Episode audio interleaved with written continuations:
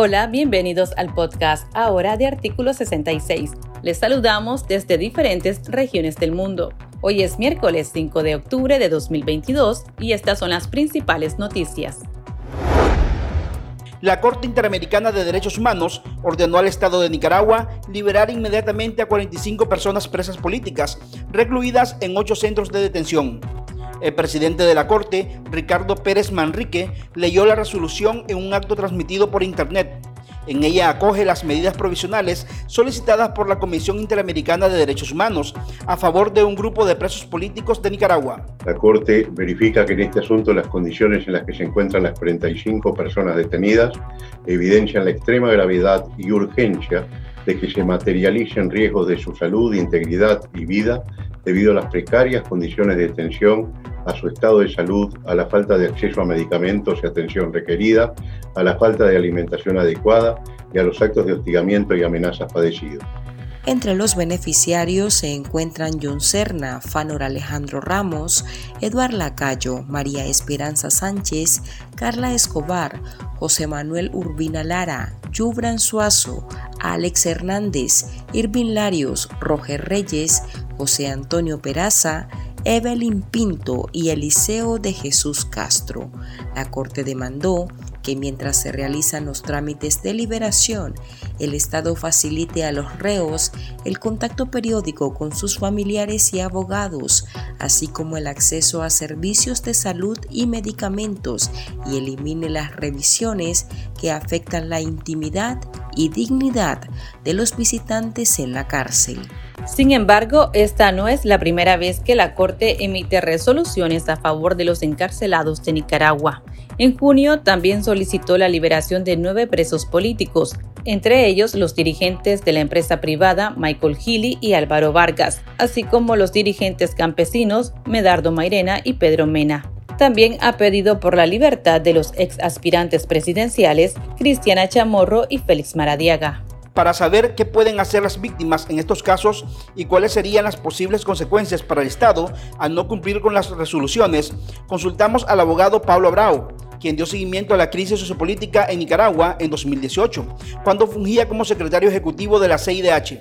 Puede ser que eventualmente los órganos políticos de la OEA se utilicen de estas resoluciones incumplidas para uh, adoptar medidas adicionales en relación a Nicaragua, como por ejemplo eliminar la participación de Nicaragua en determinadas discusiones, en determinados foros. Ah, el problema está en el hecho de que Nicaragua ya denunció la Carta eh, Americana y, ya, ya dice que no, que no participa y no se somete más a este sistema interamericano. Entonces, efectivamente, eh, É, concretamente estas decisões da Corte têm um efeito mais simbólico que um efeito prático de cambiar imediatamente as condições das vítimas. Mas, de outro lado, reforça o horizonte de justiça pois se está eh, documentando a partir de decisões de cortes internacionais todos os reclamos que las víctimas acumulando ao largo destes quatro anos. Quando chegar ao dia de uma efetiva transição democrática dentro do país, essas decisões poderão funcionar como elementos probatórios para a implementação de uma futura justiça nacional. La justicia del régimen de Daniel Ortega y Rosario Murillo ha guardado silencio sobre la solicitud hecha por los presos políticos del Nuevo Chipote de ver a sus hijos menores de edad. Los reos han insistido en tener algún tipo de comunicación con sus niños, pero la dictadura continúa sometiéndolos al aislamiento. La desesperación es tal que los dirigentes gremiales se han declarado en huelga de hambre hasta lograr su fin. Al momento, la dictadura solo ha permitido un encuentro entre el reo político Miguel Mora y su hijo de 22 años con discapacidad, conocido como Miguelito, y entre la rea política Tamara Dávila y su hija de 6 años. Ambos opositores llevaban más de un año sin ver a sus niños y habían anunciado que se privarían de alimentos en protesta. Pero otros no han tenido la misma oportunidad a pesar de la cantidad de recursos judiciales y peticiones verbales que han hecho ante las autoridades de la Dirección de Auxilio Judicial. Por ejemplo, en las redes sociales leemos a diario las peticiones de los familiares de la presidenta de UNAMOS, Suyen Barahona, también del periodista deportivo Miguel Mendoza y del ex precandidato presidencial Félix Maradiaga. Una reciente campaña virtual denominada Una llamada para Suyen pretende visibilizar la situación y presionar para que Barahona logre comunicarse con su niño de 5 años. El esposo de Suyen, César Dubois, nos comunicaba que lamentablemente no ha habido ninguna respuesta a su solicitud, ni positiva ni negativa. Eh, efectivamente nosotros hemos presentado eh, recursos, eh, solicitudes, peticiones tanto a nivel judicial como a nivel de la Dirección de Auxilio Judicial y también pues por las redes sociales, eh, haciendo solicitud que permitan comunicación entre eh, Suyen eh, y nuestro hijo. hasta el momento pues lamentablemente no ha habido ninguna respuesta, ¿verdad? ni positiva ni negativa, simplemente ninguna respuesta. Hemos solicitado eh, que permitan que le pasemos eh, o que le mostremos por lo menos fotos a su bien. Eh, eso fue denegado en la, en la audiencia judicial que tuvo su bien. Este, hemos hecho solicitud que permitan enviarle cartas, recibir cartas de ella, enviarle dibujos del niño y también lo han denegado. Y también la solicitud que hemos hecho pues de la llamada también pues no, no ha tenido ninguna respuesta. Por eso es nuestra solicitud eh, que se permita esa comunicación entre madre e hijo. Es algo que está protegido por la constitución nicaragüense y también pues, por los convenios que Nicaragua eh, ha firmado en todo el mundo. Entonces eh, pedimos eso, que se permita la comunicación entre madre e hijo, no solamente para su bien y nuestro hijo, sino también pues para todo el resto de padres y madres presas políticas eh, cuyos hijos no, han podido comunicarse con ellos del todo en más de un año que, que ha sucedido todo esto, ¿verdad? Barahona les ha dicho a sus familiares que lamenta no poder escuchar la risa de su hijo hace más de un año. Esto ha representado una tortura tanto para los padres como para los menores. Para conocer el impacto en la salud mental que la situación provoca en las víctimas, saludamos al psicólogo Roger Martínez, quien es un excarcelado político que se vio forzado al exilio. Bienvenido. Muchas gracias, Artículo 66, por permitirme e invitarme a, su espacio, a su podcast. Em, ciertamente la separación e incomunicación entre padres e hijos eh, genera situaciones eh, en ambas partes, principalmente en situaciones tan complicadas como lo es un encarcelamiento injusto. Em, los padres recordemos que son el soporte primario en la vida de los hijos. Y em, la comunicación es importante para que ellos puedan generar confianza a sus padres y también al mundo. A través de eh, a través de los padres los hijos van conociendo al mundo. Y obviamente el soporte afectivo y el soporte emocional ayuda muchísimo en el desarrollo de la personalidad de las emociones y de la psiquis en particular de, eh, de, los seres humanos en crecimiento. Así es que eh, el que ahora los presos políticos no puedan comunicarse y algunos ni siquiera ver a sus hijos, obviamente hay implicaciones emocionales, psicológicas en ambas partes. En, ah, en los hijos, eh, ciertamente esto podría generar eh, ansiedad, problemas de ansiedad, problemas de eh, comportamentales también, de tal manera que los niños traten de expresar el malestar que sienten a través de su comportamiento, ya sea en la escuela, eh, con comportamientos hiperactivos o eh, por el otro lado también con, comportamientos depresivos eh, y que le impidan obviamente tener una mejor concentración, una mejor atención a la hora de sus clases. También hay otra cosa que podría suceder y es la regresión en el desarrollo psíquico del niño. O sea, si ya un niño ha logrado controlar el esfínter, em, es posible que a consecuencia de este golpe traumático emocional, pues haya una regresión que significa el que puedan empezar a, a, miccionarse en la cama por las noches e incluso eh, eh, en, problemas de eh, gastrointestinales, en defecación, pues para ser más preciso. son cosas que pueden suceder y que obviamente esta huella emocional pues golpea hasta ese punto. Ahora, por el lado de los padres, el hecho de no tener contacto con los hijos podría generar estados depresivos, eh, principalmente estados depresivos, tristeza profunda por no poder abrazar a, sus hijos, a quienes aman y no poder participar en actividades en donde ellos deberían de estar.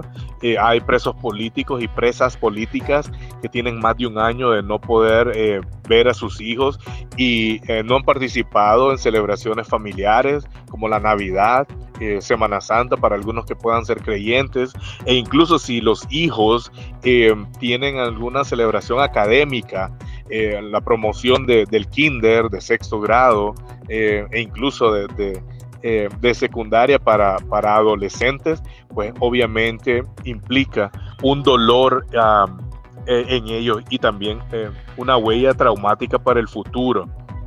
Y que complica sobre todo el hecho ya de estar encarcelados y, estar sufriendo las torturas eh, que están recibiendo, torturas tanto físicas como psicológicas, o sea, que acentúa eh, el proceso de torturas que la dictadura está aplicándoles y que obviamente es parte de la, de la misma.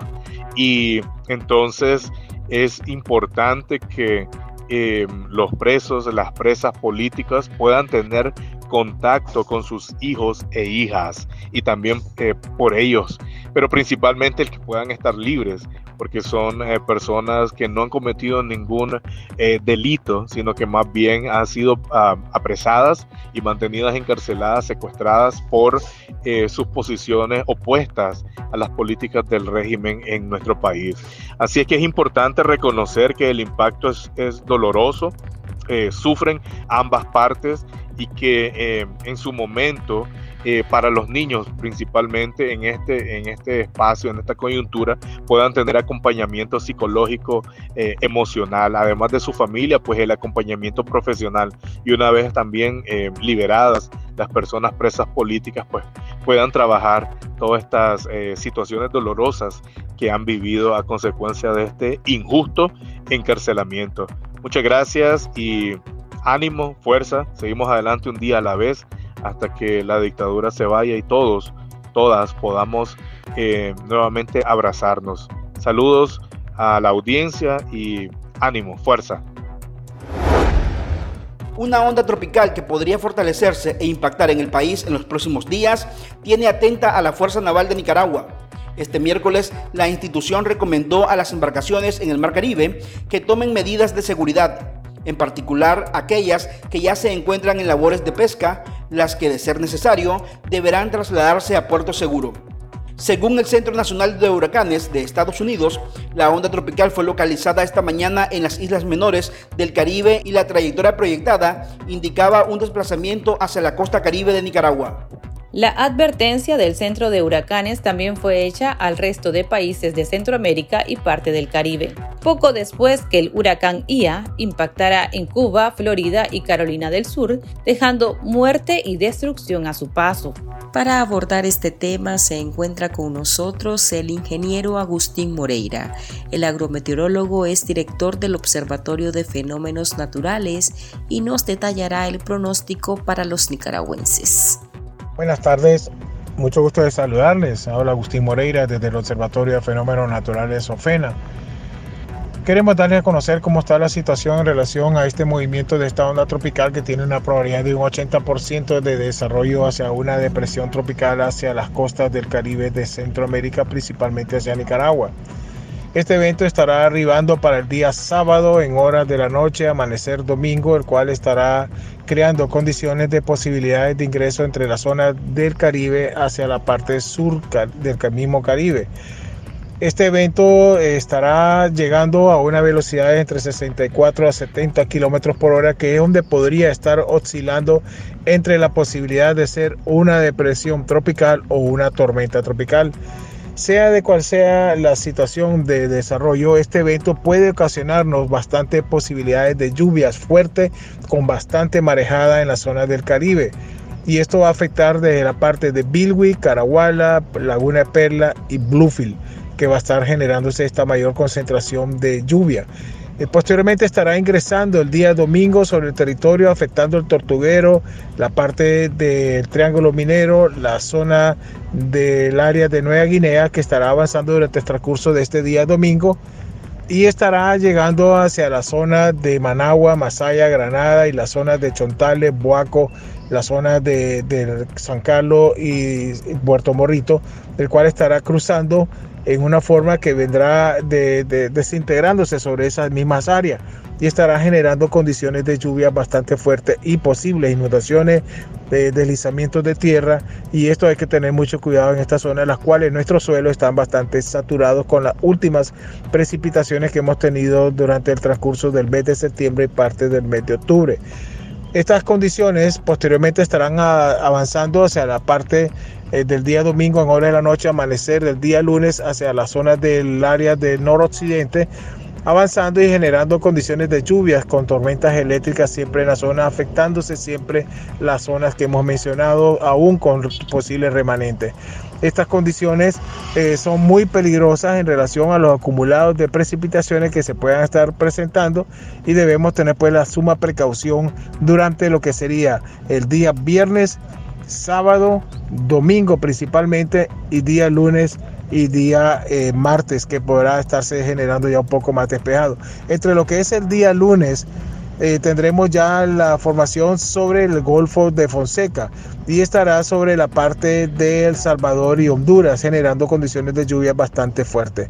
Le recalcamos, este evento es un evento que tiene una forma de eh, poderse ingresar al territorio como una tormenta tropical o como un posible depresión tropical y podrá generar bastante lluvia, sea cual sea el desarrollo que se pueda dar. Por eso estamos monitoreándose continuamente para ver si hay un posible desarrollo mucho mayor, pero según un avión caza huracán dice que no tiene ningún centro definido, pero sus bandas de lluvia son bastante intensas y se está recomendando pues que se esté dando un monitoreo a este evento.